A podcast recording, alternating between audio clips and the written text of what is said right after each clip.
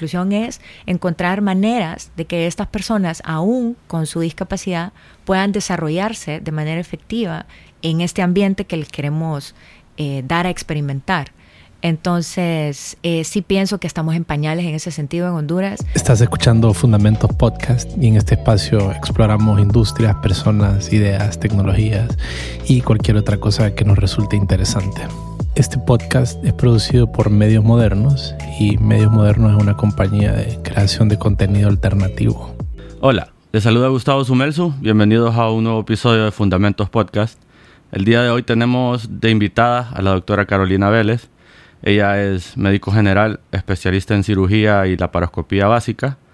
Tiene un diplomado en Sistema de Comunicación por el Intercambio de Imágenes o PECS, por sus siglas en inglés y un diplomado en análisis de conducta aplicada, o ABA por sus siglas en inglés. Actualmente es pasante de la maestría de integración sensorial AIRE de la Asociación Mexicana de Integración Sensorial. También forma parte de la junta directiva del Centro CREER, que es una ONG dirigida al apoyo de niños y adolescentes dentro del espectro autista de familias en situación vulnerable. Bienvenida, Carol. Hola, ¿qué hay, Gustavo? ¿Cómo estás? Todo bien, gracias. Bueno, me faltó decir también mamá de Alejandra y Fernando. Es lo más importante. Sí. Siempre es al revés, de Alejandro y Fernanda, pero incluso a mí me pasa que a, Fernanda le digo Fernando y a Alejandro le digo Alejandro. Yo creo que todas las mamás confunden a los hijos siempre. Todas, todas. y más cuando es para regañar o algo así. Todavía más, correcto. Bueno, como les mencioné, hoy vamos a hablar un poco sobre lo que es el espectro autista ¿Es correcto decirlo así? Sí, es un espectro, definitivamente. Es un, es un espectro porque caen varias... No hay dos personas con espectro, eh, perdón, con autismo igual. Sin embargo, eh, sí hay mucha sintomatología dentro del autismo. Hay muchas características y rasgos diferentes, de tal manera que cuando una persona tiene uno de esos rasgos o una de esas características, cae dentro del espectro. Entonces por eso se llama espectro, porque no se ha podido identificar como por decir la diabetes mellitus, ¿ok? Eh, que todos tienen un padecimiento en que se elevan los niveles normales de azúcar, ¿cierto? O de glucosa en la sangre. En el caso del autismo no pasa así. Siempre hay un rasgo, hay una característica que en uno va a estar, pero en el otro no. Y eso no excluye el diagnóstico de autismo. No sé si eso se entendió. Vamos a ampliar un poco más adelante de eso. ¿Nos puedes contar un poco sobre sobre a qué te dedicas y tu familia. Ok, eh, bueno, soy médico, como ya vos lo dijiste, soy cirujana, tratando de... Soy una mujer tratando de sobresalir en el, en el campo de los hombres, porque realmente la cirugía, pues, no sé, por una razón que desconozco, ha sido más como orientada hacia una profesión más como para los hombres que para mujeres. E indiscutiblemente tengo que decir que creo que sí lo es, aunque muchas personas ahorita van a estar como, ¿qué pasa? ¿Verdad? Pero es, creo que llegas a una edad en que vos decís, esto realmente es así por una razón. Y yo creo que la cirugía sí es una profesión eh, que va más como para un hombre, porque para una mujer es muy sacrificada. No digo que no tenemos la habilidad de hacerlo, no es eso, ni tampoco la inteligencia, no tiene nada que ver con eso, sino con el estilo de vida que es muy diferente entre los hombres y las mujeres. Entonces, en mi caso, eh, y más con, tengo dos hijos y una de ellas pues tiene autismo, Fernanda, entonces me ha tocado como que sacrificar una, parte profesional para poder darle a ella ese extra eh, apoyo como madre. Entonces, creo que a nadie, por algo estudiamos lo que estudiamos y creo que a ninguno nos gusta sacrificar nuestra parte profesional, porque por eso estudiamos lo que estudiamos, ¿cierto? para poder ser eso que soñábamos de pequeño ser. Creo que las demandas de horario puede ser algo que... Eh, creo que existen ciertas especialidades médicas que tienen que ser 24/7 sí o sí. Sí, exactamente, la disponibilidad. Y no solamente la disponibilidad, fíjate, por el horario, sino también el cansancio canso, me duelen las piernas de estar parada eh, por periodos largos de tiempo. Hoy vine tarde a nuestra cita aquí en este podcast porque precisamente pues se me retrasó. Entonces no tengo como un horario específico porque es bien difícil decir, bueno, este voy a quitarle la vesícula a esta persona de una a dos de la tarde, en punto. Es cuando llamen. exacto, es imposible. Entonces es un poco demasiado no tener control de, de mi tiempo Entonces eso a veces me, me limita a poder ser de repente eh, una mejor madre. No que sea mala madre, pero uno tiene expectativas, ¿cierto? Entonces a veces no logro cumplir todas las expectativas en esos dos aspectos de mi vida, en el profesional y, en, en, el familiar. Sí, creo que eso es difícil de balancear para... Yo creo que para todos, de repente. Para todos, pero sí, quien tiene tal vez ese, ese enfoque más eh, familiar, podría decirse que hay gente que se quiere dedicar a lo profesional y pues no tiene nada malo, pero, pero le, le dedican sin, sin duda más tiempo mientras y yo creo que también hay una parte sentimental implicada, que la mamá quiera o no, no digo que el papá no quiera a sus hijos, no es eso, pero hay un, hay un enlace entre el hijo y la madre que es más fuerte y que a mí no me deja estar trabajando mientras mi hijo está en, un, en una obra o en cantando una canción ahí en un acto especial de la escuela, no puedo. En cambio, para un papá es como más llevadero como, ah, bueno, me perdí el recital del, del cipote, pero voy a estar en otros. Y, y uno de mamá se latiga.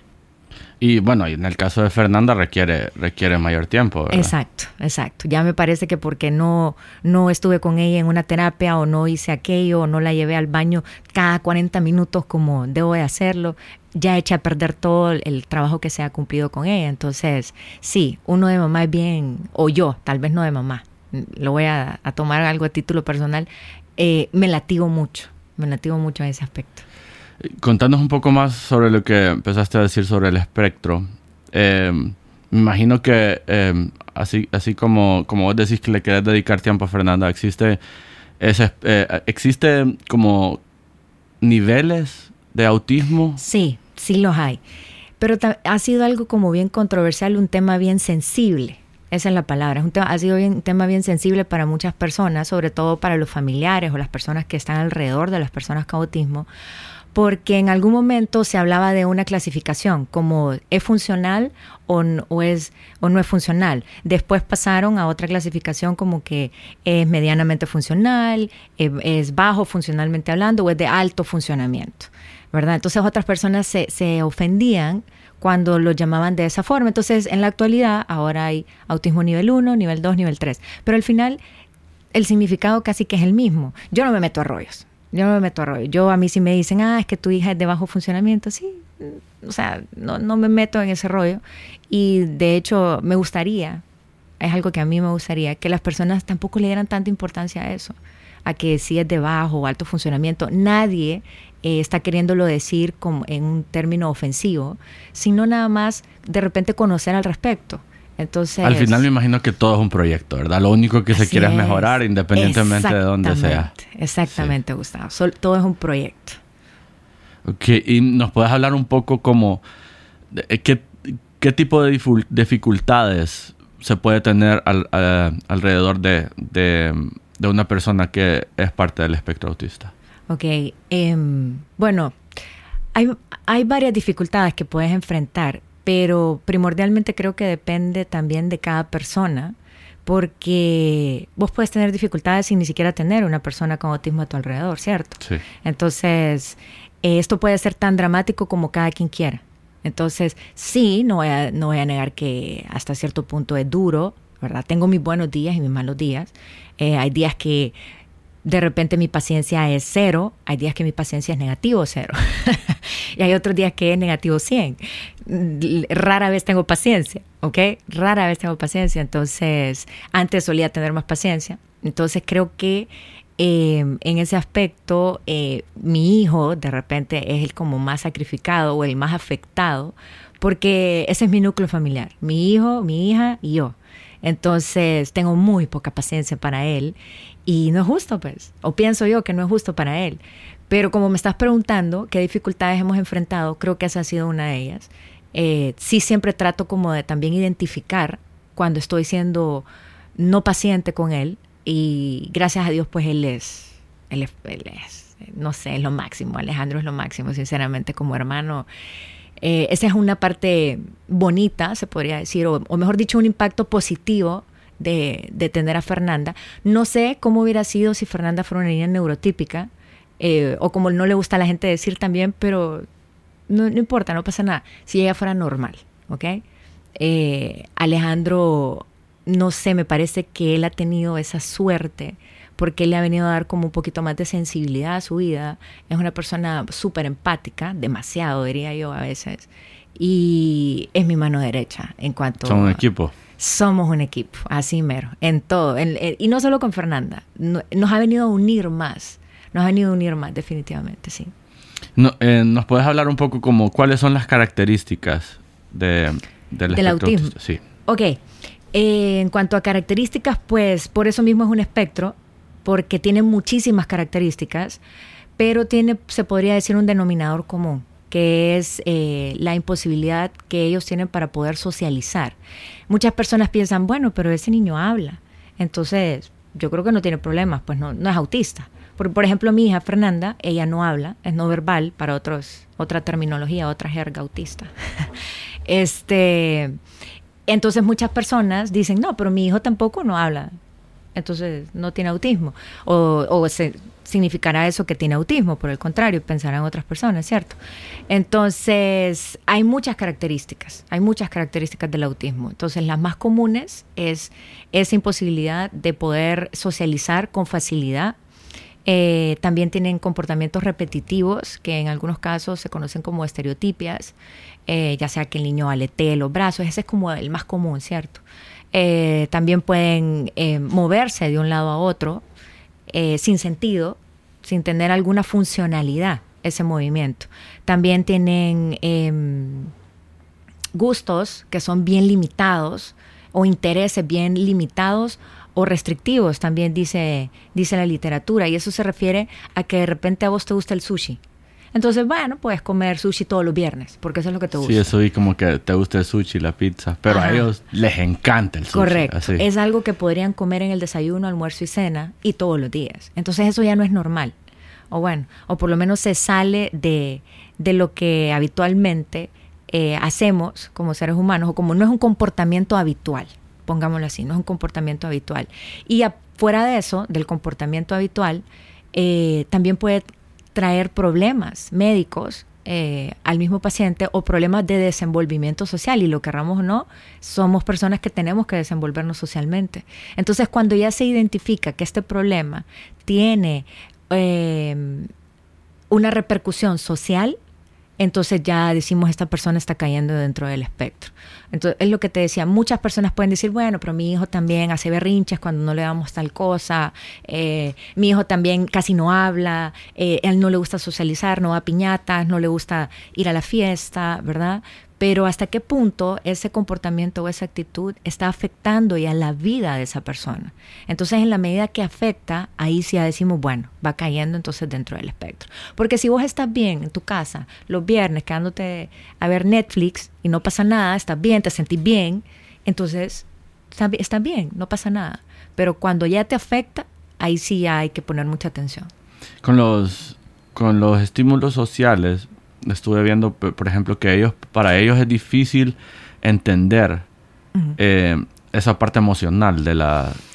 Sí, eso es parte de la comunicación, porque como te decía, si bien es cierto, una persona con autismo puede hablar, eso no lo excluye del diagnóstico, porque pueda que esta persona, aunque pueda hablar, no se comunique efectivamente y entonces no mande o no pueda decir el mensaje que realmente quiera eh, dar a conocer a la otra persona de manera efectiva.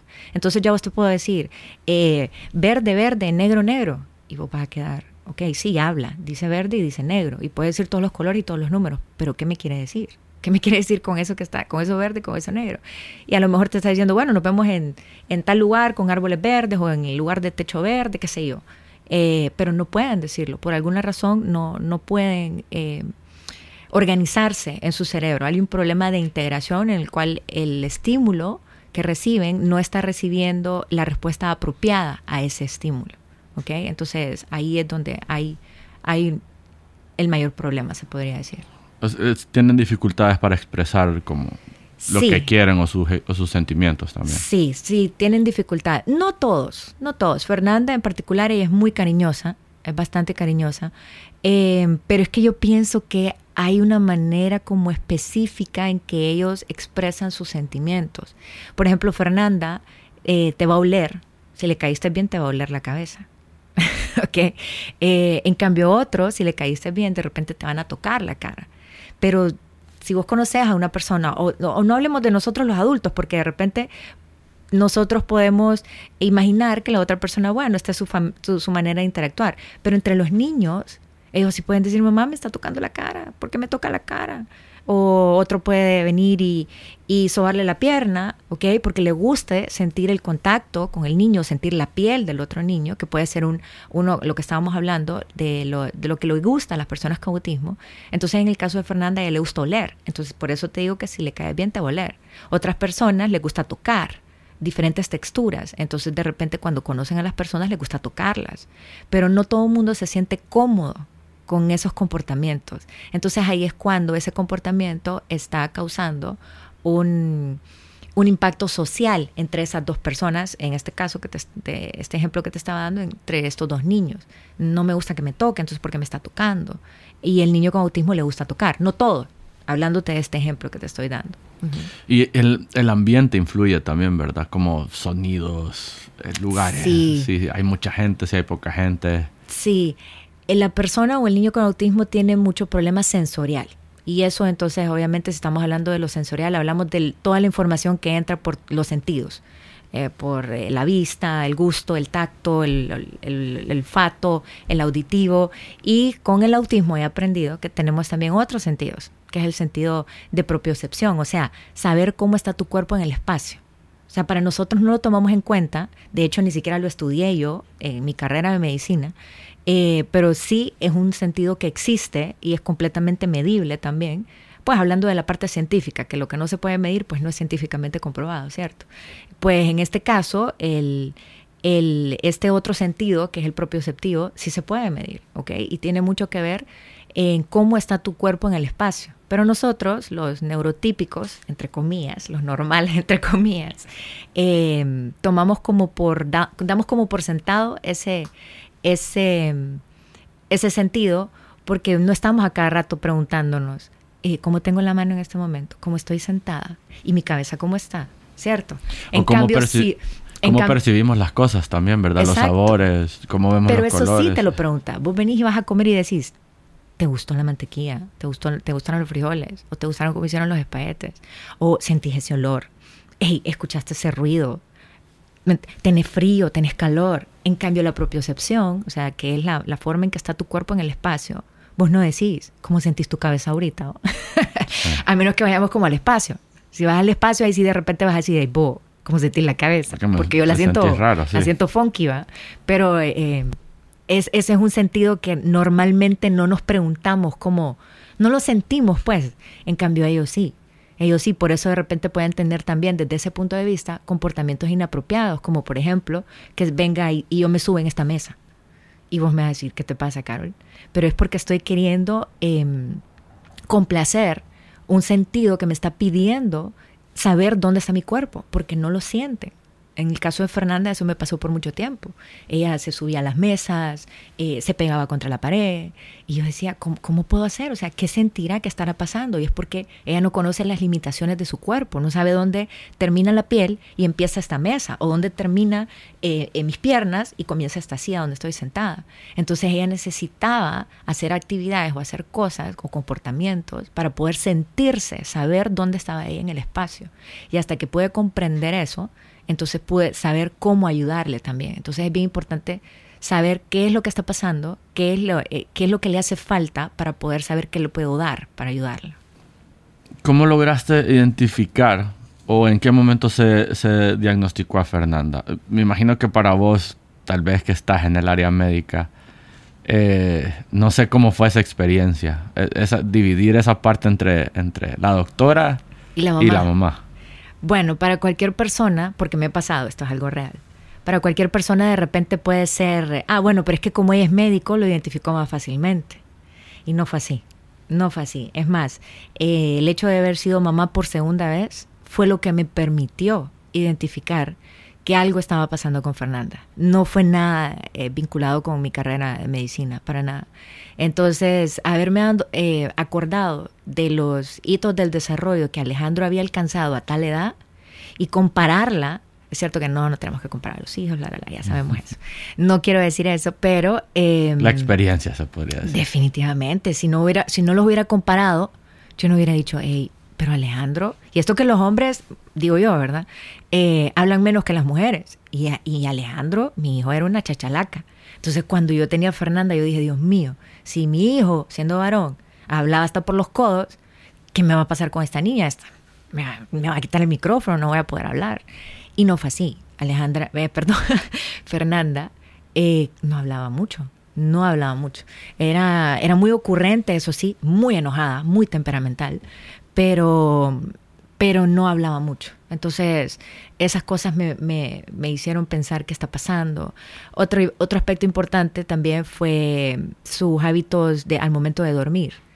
Ella tenía un comportamiento al momento de dormir que se salía de la normalidad. Yo sé que todas las mamás van a decir, ay, pero mi hija también casi no duerme, no le gusta dormir, pelean con el sueño. ¿Qué mamá no dice pelean con el sueño? Pero en el caso de Fernanda, era pelear con el sueño toda la noche. O sea, yo ya sabía de pelear con el sueño. Ya era un capítulo en mi vida que ya me lo había leído con Alejandro, pero con Fernanda se salía completamente. Entonces, em, tenía también movimientos estereotipados, que es lo que estamos hablando, eh, que hasta cierto punto eran como gracia mírala qué linda letea, eh, mírala cómo se mueve de un lado a otro. Pero llegó un momento a que estos momentos, eh, perdón, que estos movimientos, quise decir, no la dejaban ni siquiera ser ella. Entonces, claro, como ella estaba buscando poder regularse ante todo lo que estaba pasando alrededor de ella, porque todos nos regulamos, Gustavo, ¿sabes? Todos eh, en algún momento una situación incómoda, qué sé yo, em, hay gente que se ríe, hay gente que... Ajá, eso te iba a decir, hay gente que se ríe, hay gente que tose. Tengo un amigo, después lo, él, él va a saber que me refiero a él. Cada vez que exponía, cada vez que él exponía, tosía. Y él estaba tranquilo. Él no tenía nada malo, él no estaba enfermo. Como un tic. Pero el momento que iba a exponer, le agarraba la tos. Otros nos tocamos el pelo, etcétera. Entonces, Fernanda, cuando trataba de regularse ante estas situaciones, eh, eso no la dejaba hacer, no la dejaba poder llevar a cabo, poder agarrar un lápiz, porque tenía que regularse. ¿Fue algo gradual, Carol? ¿O fue...? Sí, fue algo gradual, fíjate, porque Fernanda hablaba. Fernanda hablaba, Fernanda decía, nunca alcanzó a decir más de 20 palabras. Es más, o sea, eh, volviendo al tema que me decías de, de cómo fue ese diagnóstico, fue más como una identificación más que diagnóstico. Porque yo la llevaba al pediatra, amo a mi pediatra, por cierto, lo amo. Em, pero como es, como te decía, como es un capítulo dentro de la carrera de medicina que yo no recuerdo haberlo, nunca que me hayan dicho, bueno, entonces para mañana eh, vamos a ver autismo en la vida. Y si lo vimos, no me acuerdo. Pero he consultado, hemos hablado del tema con otros colegas y es cierto. O sea, es un capítulo que casi no se exploró dentro de la carrera. ¿Crees que es algo que se está integrando más? Creo que sí. Creo que sí, pero creo que es, es un, por así decirlo, un capítulo de la medicina que creo que está quedando nada más eh, exclusivo para los que estudian el área de neurología o de psiquiatría. Y pienso que, pues, pues yo no soy, yo no estoy en el campo de la pediatría eh, y no veo de qué otra forma la cirugía se pueda vincular con el autismo, pero sí creo que para los pediatras, por ejemplo, o para el médico general también, es un tema muy importante que sí tuvimos que haber evacuado. Saber el manejo de, totalmente, pacientes. Totalmente, porque un control de niño sano lo hace desde un médico general hasta un pediatra. Idealmente un pediatra, claro, pero como te digo, mi pediatra sin ánimo es el de, obviamente, de, no, se quería equivocar, pues nadie quiere equivocarse, nadie quiere hacerle daño también al niño. Eh, sin embargo, me decía, no, no te preocupes, todo está bien, todo está bien. Claro, todos queremos que esté bien. Y más cuando son tus amistades, ¿cierto? Entonces, eh, me fui dando cuenta así poco a poco y fue algo gradual. Ella fue poco a poco, como te digo, no, no dijo más de 20 palabras, pero llegó un punto en que iba botando las palabras. Cada vez cada palabra como que se le iba olvidando y ya no podía decirla, hasta que llegó a una sola palabra. La última palabra que ella dijo fue caballo, jamás lo voy a olvidar. Y después de eso, no volvió a hablar. Pero ya, ya yo ya había identificado que ella tenía algo. Entonces, no fue un médico quien hizo el diagnóstico ya en sí de Fernanda, sino que fueron terapistas, diferentes terapistas, porque después de eso, después de haberla llevado a todos los neurólogos, la llevé a todos los terapistas, eh, no psicólogos, porque eso sí hay un montón, pero sí a varias personas que admiro mucho y que se dedican a esto. Y ella, estas personas sí me fueron diciendo, mm, utilizando una escala para hacer el diagnóstico, etcétera, y ya me dijeron que ella estaba dentro del espectro. ¿Se saben las causas? Uy, ese es un tema bien controversial. Sí.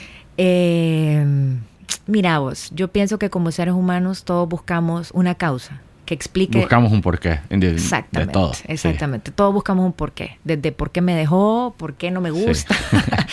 todos buscamos un porqué. Y te imaginas no saber el porqué de mi hija es así, ¿verdad? Sí. Entonces, yo pienso que al final de cuentas, cada quien sale con una teoría. Entonces, creo que esa es la razón por la cual actualmente existen muchas teorías al respecto. Es algo que, se está apenas empezando a estudiar. Yo creo que es tan grande como el espectro. Así. las causas pueden ser, las teorías de qué puede causar el, autismo es tan grande como el espectro mismo. Entonces, algunos eh, le echan la culpa a las vacunas, yo en lo personal no, pero respeto mucho a la gente que así lo piensa, pues ni modo, ¿qué vamos a hacer? Eh, y otros le echan la culpa al ambiente, otros le echan la culpa a la comida, eh, otros dicen que somos padres que, a ver si me acuerdo del término, decía que éramos eh, padres de, haciendo la traducción, ¿verdad? Padres de, refrigeradora. Padres de, o sea, que no le poníamos atención a nuestros hijos. Ese es un tanto cruel para mí y definitivamente creo que no. Em, ¿Vos crees que... Hay un montón de teorías. ¿Mirás en un futuro cercano avances con respecto al estudio de, del espectro autista? Que esa es una buena pregunta, Gustavo. Eh, yo creo que las personas más interesadas en conocer acerca más del espectro, sin duda alguna, somos los padres. Las mismas familias. No hay más, no hay más, porque creo que, no digo que las personas eh, que se dedican a hacer investigaciones no les interese, pero imagínate, ahorita se vino el COVID mañana no sabemos qué más se va a venir. Entonces de repente como que venimos investigando esto del autismo desde hace muchísimos años, seguimos igual que hace 40 años. Entonces, de repente mejor pongámosle un poquito más de atención al COVID que está matando un montón de gente, ¿cierto? Entonces, y dicho sea de paso, tampoco hay como más gente interesada en hacer investigación. Sí, es como el Alzheimer que dicen mucho que ese tipo de enfermedades que, por ejemplo, el el cáncer es algo que abarca un montón de recursos y, presupuestos.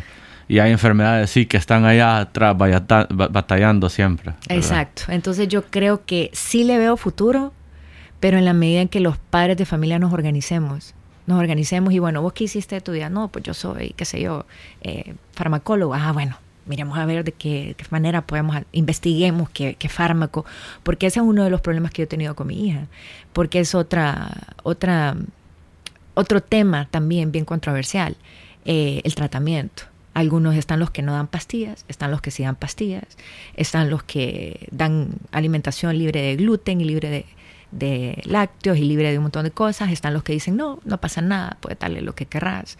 Entonces necesitamos más gente profesional haciendo investigaciones en estos campos para que nos digan realmente qué respalda qué. Sí, porque en este momento no hay medicación que diga esto ayuda. Para los gringos, no, ellos tienen ya protocolizado eso, por lo menos en ese sentido, y ellos dicen, no damos medicamento previo a los seis años, a menos que tu hijo haya presentado alguna convulsión. Si hay convulsiones, cheque, estudiémosle y vamos a dar medicamentos. En Honduras y no sé en otros países de Latinoamérica, pero la mayoría de nuestros médicos, ojo, no los estoy juzgando si me están escuchando, por supuesto que no. Yo he sido de los dos bandos. Yo he dado medicamento y no he dado medicamento. Entonces, em, en Honduras se practica más dar la medicación, sí. Y para algunas personas ha funcionado, lo cual me alegra, y para otras no nos ha funcionado. Y más bien me da envidia la gente que sí les ha funcionado. Yo quisiera que para Fernanda sí hubiera funcionado, pero no fue el caso. Y que me imagino que en el caso de que la medicación no funcione, pues hay tratamientos adicionales, hay terapias. Sí, hay muchísimas terapias. Oíme, es que este tema es súper amplio. Hay cualquier cantidad de terapia. Y eso también, vuelvo y te repito, depende mucho del padre.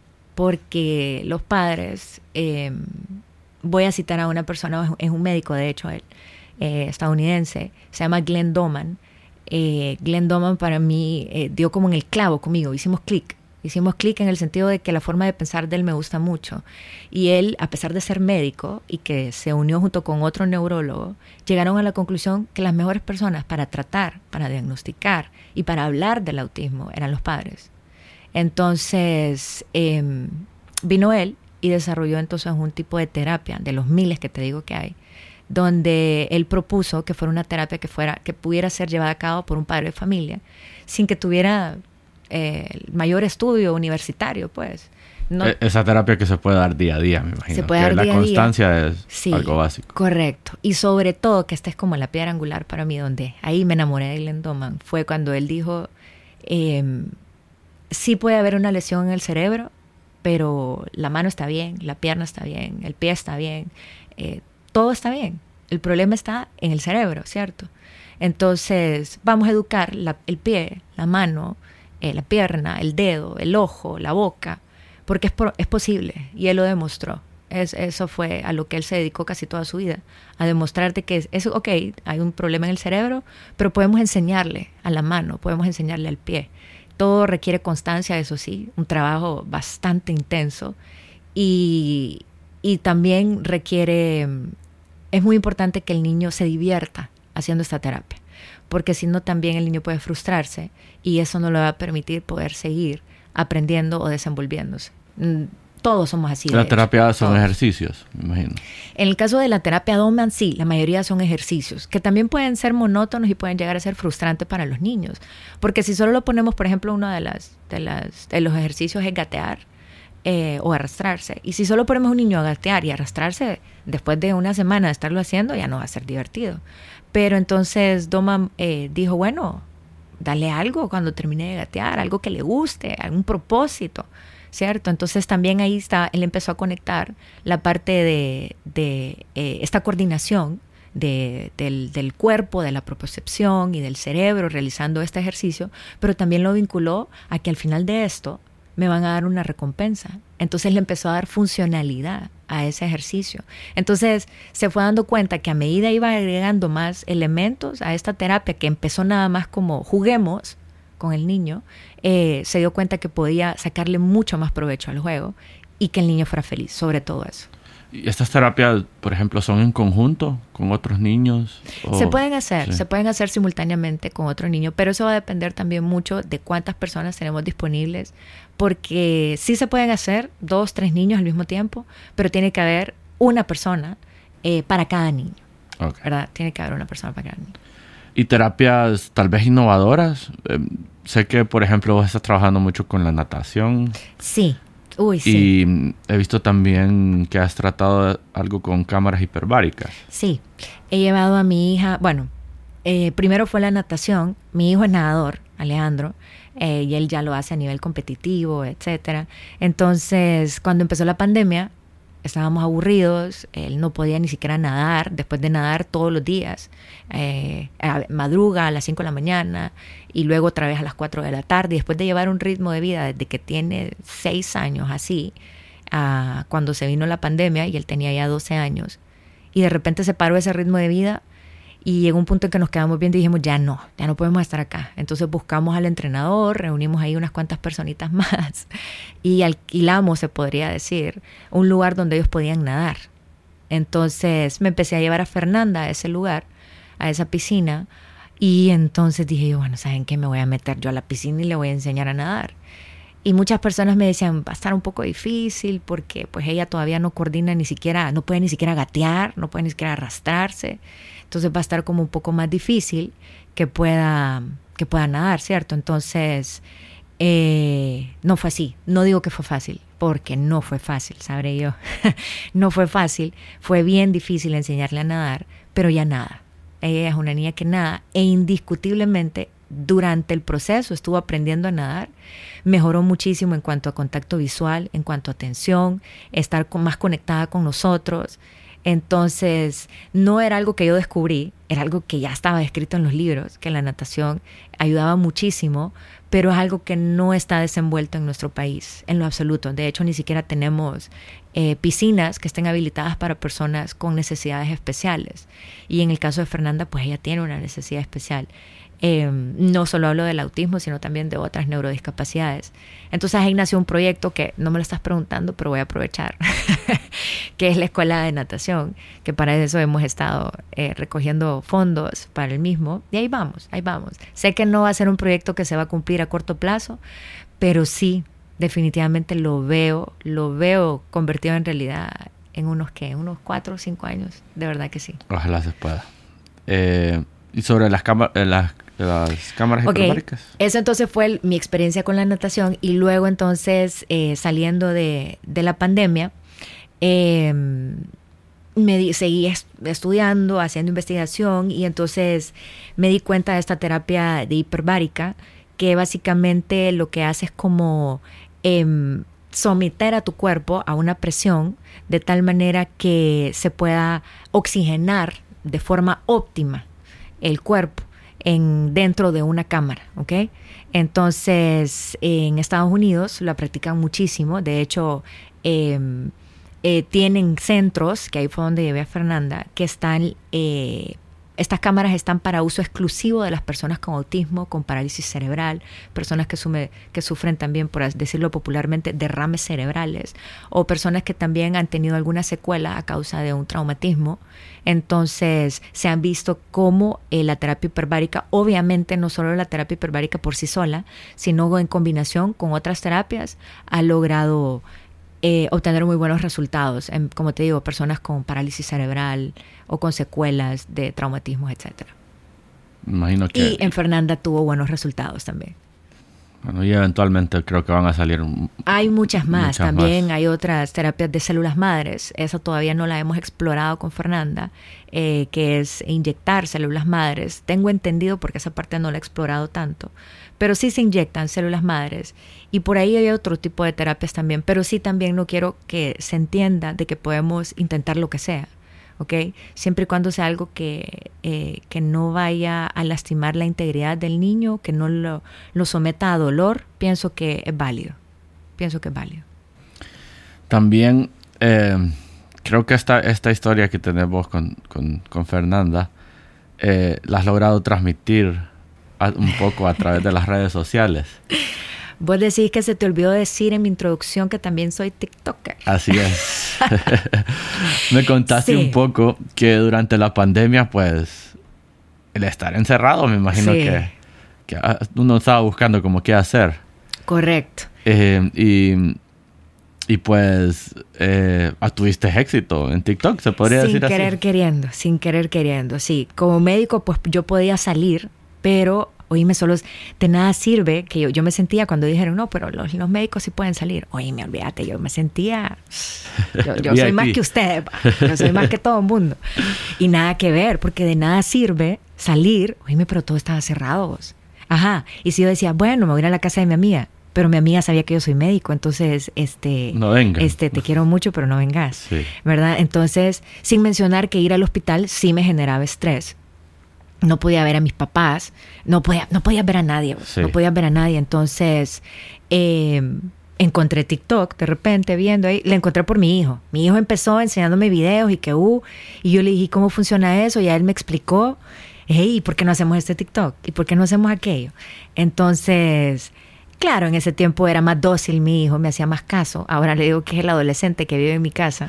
Entonces él hacía todo, lo, me seguía en todas las las ocurrencias. Entonces empezamos a grabar videos de TikTok y pues resulta que no salían bien vos. Y cuando menos acordé, tenía 12 mil, 14 mil, 15 mil, 20 mil seguidores y yo, ¿qué es esto?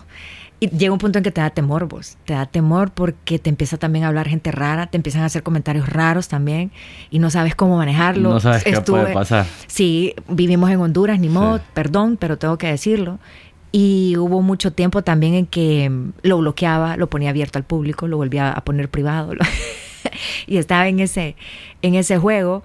Y después un día de la nada, ya cuando mi hijo ya se convirtió en el adolescente que vive en mi casa, lo obligué a que hiciera un TikTok conmigo. Y ese TikTok nos catapultó, porque alcanzamos 8 millones de, de vistas y no sé cuántos, yo creo que como un millón de likes, creo. Y eso fue una, es una cuestión impresionante la de las redes sociales, Gustavo. Eh, eso fue en cuestión de una tarde. Te traigo el tema porque sé que has aprovechado ese, ese boom para, para um, potenciar el proyecto de la ONG Creer, donde, donde tratan a Fernanda, ¿verdad? Correcto. Entonces, cuando me di cuenta que eso, que eso estaba pasando en cuestión de una tarde, vos, yo digo, me si le damos otro matiz o otro giro a esto de las redes sociales, tampoco soy la primera persona que se le ocurrió, pero yo quise hacerlo así. yo quise hacerlo así, entonces empecé, siempre hago tonteras, porque siempre las hago. Yo creo que es la, única forma de comenzar algo efectivo en las redes. Bueno, no, no lamentablemente. No tal vez tonteras, pero tendencias. Sí. Sí o sí. sí, definitivamente que sí. Y yo reconozco que pues empecé a, copiar, porque como TikTok es copiar, ¿verdad? Hacer el lip sync de otros audios, porque no tengo ninguno que sea original, tal vez como dos o tres, y en esos dos o tres tengo dos likes. Entonces ya vi que el contenido original no es lo mío tampoco. Entonces, eh, sí, empecé a darle como a querer sacarle el jugo y ha resultado. Ha resultado también porque todo, casi que todo lo que hago trato de hacerlo en TikTok eh, para recaudar fondos he tratado también de hacerlo a través de TikTok, enviar mensajes por TikTok y ahí voy poquito a poco, subliminalmente, eh, metiéndoles a la gente el autismo, porque mm, sí me interesa obviamente que la gente conozca de creer, porque es un proyecto para apoyar a las familias que se encuentran en situación vulnerable y que sus hijos puedan recibir las terapias a las que Fernanda ha tenido oportunidad, pero que ellos lo puedan hacer, si no es que a un costo de cero, a un costo más accesible para, para las personas, ¿cierto? Entonces... Em, Podría decirse entonces que las redes tienen su lado positivo. Por supuesto que sí, por supuesto que sí. Claro que sí, todo está en, la intención de la persona. Y algo clave fue haber involucrado a, tus dos hijos, ¿verdad? Sí, totalmente, sobre todo Alejandro, porque aunque me cueste admitirlo, porque él se pone creído al respecto, él dice, todos los videos donde yo salgo son los que tienen más vistas. Y en efecto, así es. Así es, por eso me toca rogarle. Cuando quiero que algo sea boom, me toca rogarle. Me imagino que a, pesar de, de, esos tal vez buenos resultados que has tenido, me imagino que no hace falta también la crítica de aquí allá, o sea, la doctora haciendo TikTok, me imagino. Claro, no somos moneditas de oro, entonces hay quienes sí le estorban. Eh, ah, respeto a esas personas, pero no entiendo por qué vivimos en un cuadrado. No entiendo por qué, no entiendo por qué el doctor no puede ser chistoso, no, no, entiendo por qué el doctor no pueda tener adicciones, por ejemplo, no sé por qué no pueda bailar o dedicarse o ir al gimnasio y ser una persona fornida, no sé por qué no pueda fumar también incluso. Son personas son igual. Son personas, son personas y, y, y tenemos adicciones buenas y adicciones malas. Somos personas también. Entonces, eh, en mi caso no es que TikTok sea una adicción para mí, para nada, pero aproveché para hablar por el gremio. Em, pero eh, sí me gusta, sí me gusta mucho hacer TikTok y lo disfruto mucho, sobre todo cuando empecé a tener la respuesta, no la negativa, sino la positiva de personas que me dijeran, oíme, no sé quién sos, pero wow, me hiciste el día con este TikTok y eso ha sido muy, muy bonito para mí. O no sé quién sos, pero fíjate que eh, mi hija o mi hijo también tiene autismo y puchica, me alegra ver cómo lo ha sacado al mundo. Eh, tuve también muchas personas que me criticaron al principio, como porque no respetaba la individualidad de Fernanda, porque la sacaba así.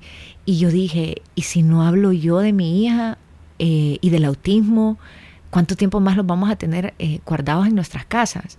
No que estoy criticando a quienes lo hagan, yo viví ese proceso, lo respeto, pero en mi caso personal eh, sí sentí que tenía que haber un momento en que, hey, si es que mi hija también tiene derecho a salir al mundo. Yo creo que las cosas mientras entren en ese, en ese sentido de normalidad, correcto. van a tener eso, o sea, van a tener una experiencia de normalidad. Y van a ir teniendo, exactamente, Gustavo, van a ir teniendo más aceptación. Por supuesto que al principio no fue fácil, todavía a veces llego a la escuela de natación y, todavía tengo personas que me quedan viendo, eh, tengo niños que me quedan viendo, raro, pero antes eh, lo tomaba un poco era sensible al respecto, no que lo tomaba de forma negativa, pero era muy, yo era muy sensible al respecto. Ahora no, Ahora yo permito, es más, quisiera decirles, me quieren preguntar algo, quieren saber algo al respecto.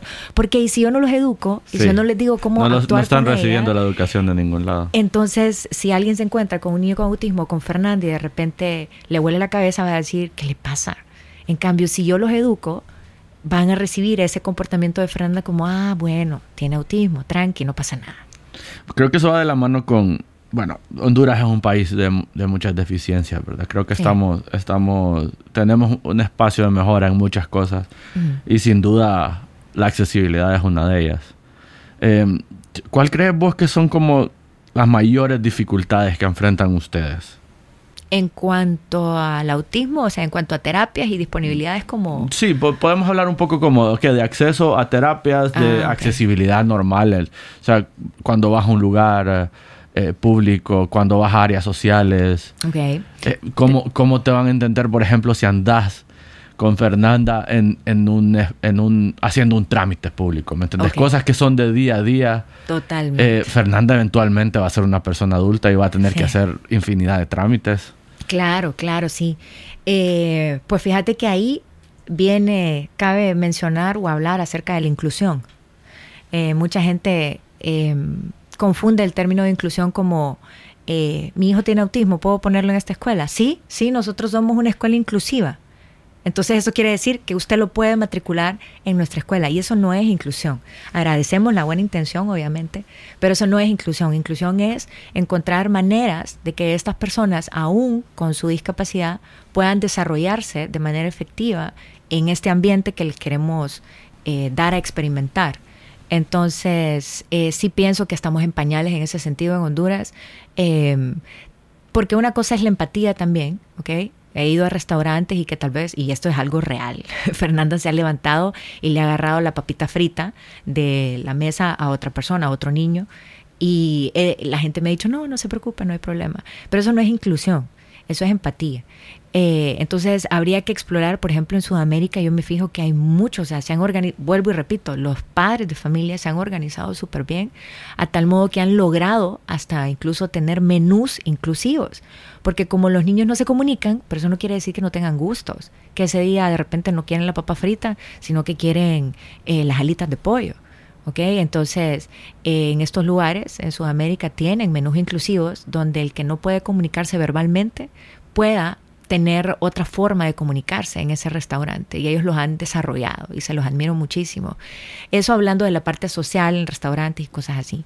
Em, pero también me estabas preguntando en cuanto a terapias, pues son, para empezar, son sumamente caras son sumamente caras. Una hora de terapia, ya sea terapia lingüística eh, o terapia eh, ocupacional, bueno, sin mencionar que tenemos también eh, limitaciones en cuanto al personal que existe especializado en esa área, por ejemplo, en el área de terapia ocupacional. Exhorto a los psicólogos que, que recién se gradúan de la universidad que exploren esas áreas. Y si lo que si quieren un incentivo así más grande, se los voy a decir, se van a hacer millonarios se van a hacer millonarios, pero la mayoría quieren estar eh, en recursos humanos, en eh, tener un empleo fijo. No tengan miedo, no tengan miedo. Hay muchísima gente que tiene, que ocupa ayuda en este sentido. Entonces la, la, la, terapia ocupacional nos hace falta en Honduras. Nos hace falta también terapistas, terapistas de lenguaje. No tenemos tampoco. Propiamente dichos no tenemos. Tenemos muchas personas con diplomados, con certificaciones, así como yo pero yo no he, sacado la especialidad en sí, no.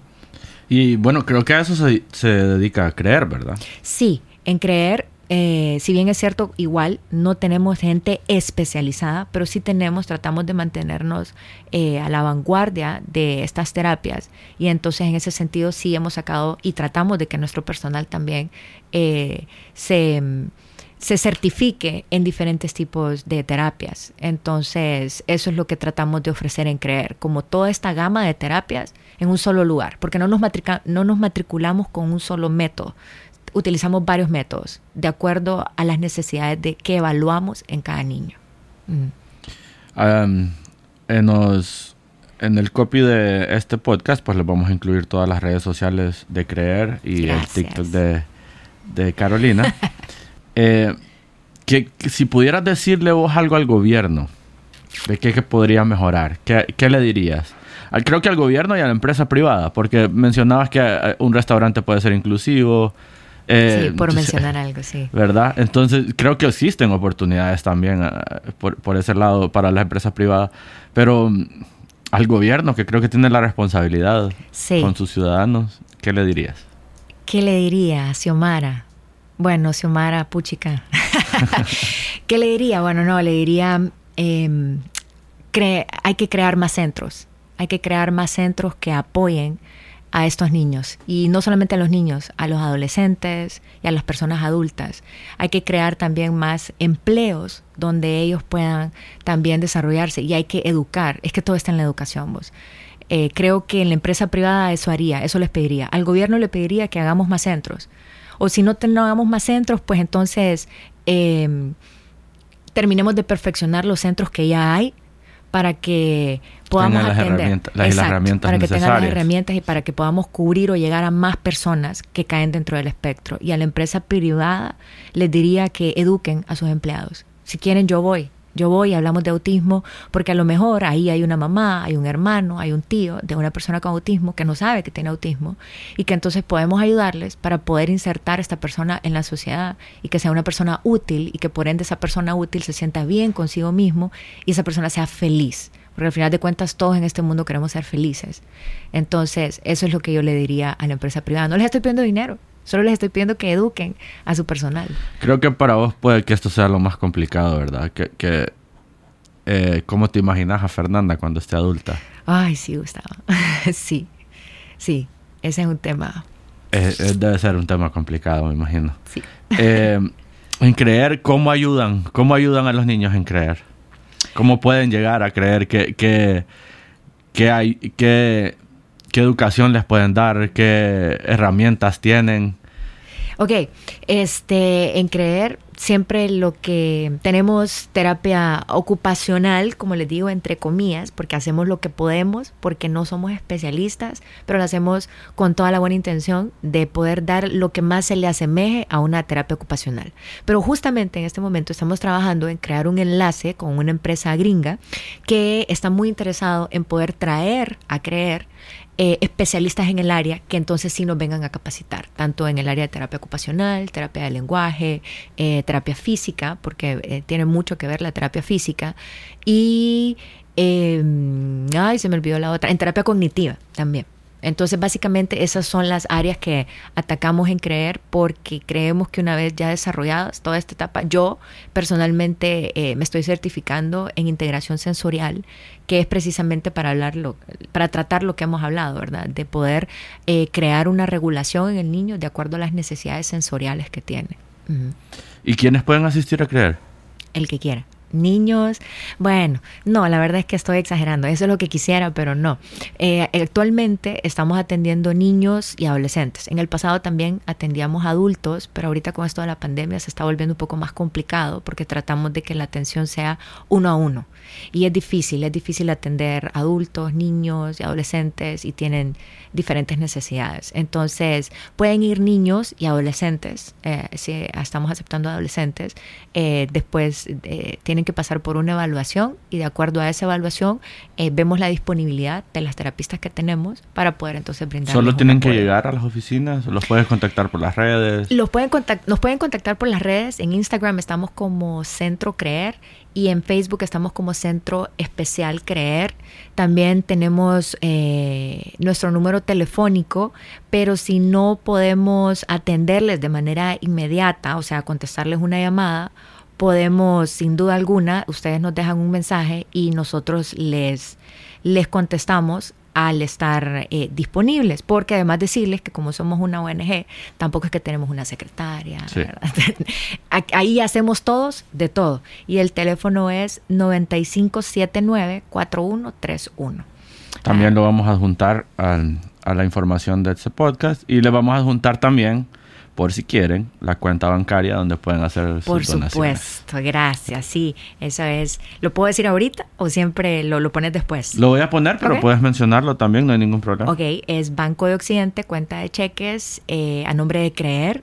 Es la 11247 3 ceros eh, 2565. No sé si eso se entendió bien. 11247 000 2565. Listo. ¿Y cómo puede la gente involucrarse o ayudar? Ok, de varias formas. Por ejemplo, si son, qué sé yo, pasantes de la carrera de psicología y me están escuchando, abóquense también a los, no, a los números, que, al número que dijimos o a las redes sociales y pueden también hacer su, su práctica profesional les aseguro que van a tener otra experiencia y les va a abrir también las puertas de, de otras especialidades que puedan sacar. También si ya existen psicólogos que buscan también tener una experiencia en esa área, pues son bienvenidos. Eh, también tenemos padres de familia que son voluntarios, de hecho ya contamos con varias mamás que, que nos apoyan compartiendo nuestro contenido. Es importante, creo que esa es la mejor manera de apoyar a creer. Eh, porque apoyar al niño con cualquier tipo de neurodiscapacidad es apoyar a creer. Entonces, creo que compartiendo contenido que cause eh, sensibilidad en la gente y que eduque a las personas en estos temas es más que suficiente, sí. Em, ¿Qué palabras le puedes dar a, a nuestra audiencia? A esa gente que tal vez se preocupa mucho o, o no se preocupa nada. Sí. Bueno, eh, sí, tenés razón. He tenido muchas llamadas de, de, madres que me dicen, fíjate que vi esto en mi hija, ¿será que tiene autismo? Y disculpa la pregunta, pero es que me preocupa. Que, eh, ¿Qué palabras puedo decirles? Qué difícil, fíjate. Pues. nunca, creo que nunca me habían preguntado eso. Eh, pues no sé, será llevar el día a día, llevar el día a día de, de sus hijos y hacer lo que esté al alcance también de cada padre de familia. Eh, pongan atención, pongan atención a lo que hacen sus hijos, así como a lo que no hacen todavía. Eh, pero no se preocupen, ya sea que lo haga o que no lo haga, ya sea que aletee o que no hable, no se preocupen, porque con preocuparse no, no vamos a resolver nada. Entonces, eh, busquen, busquen a personas que les pueda apoyar, para saber si su hijo tiene o no tiene algo. Pero no se preocupen, no se queden estáticos, no se asusten, porque muchas veces una persona asustada no puede moverse. Entonces, yo creo que eso sería, fíjate, no se asusten, no se asusten, llévenla, llévenla con calma. Te agradezco mucho haber estado hoy con nosotros, Carlos. No, gracias, Gus. Gracias, gracias por la invitación. Gracias por interesarte en el tema. Eso es lo que estamos hablando precisamente. Que muchas más personas se, se involucren con este tema y, y, podamos educar a cada vez a más y más personas. Otra cosa importante que me gustaría decir es que si me están escuchando padres de familia, me encantaría poder conformar eh, como una asociación, no sé si así llamarle, de padres de familia para que hagamos estos mismos movimientos que yo veo en otros países. Eh, es, es, posible, es lograble. Entonces, si me escuchan, pues me buscan en las redes sociales o en Creer o todos las, los contactos que hemos dado. Listo. Gracias a todos por escucharnos. Gracias, Carlos. Gracias, vos.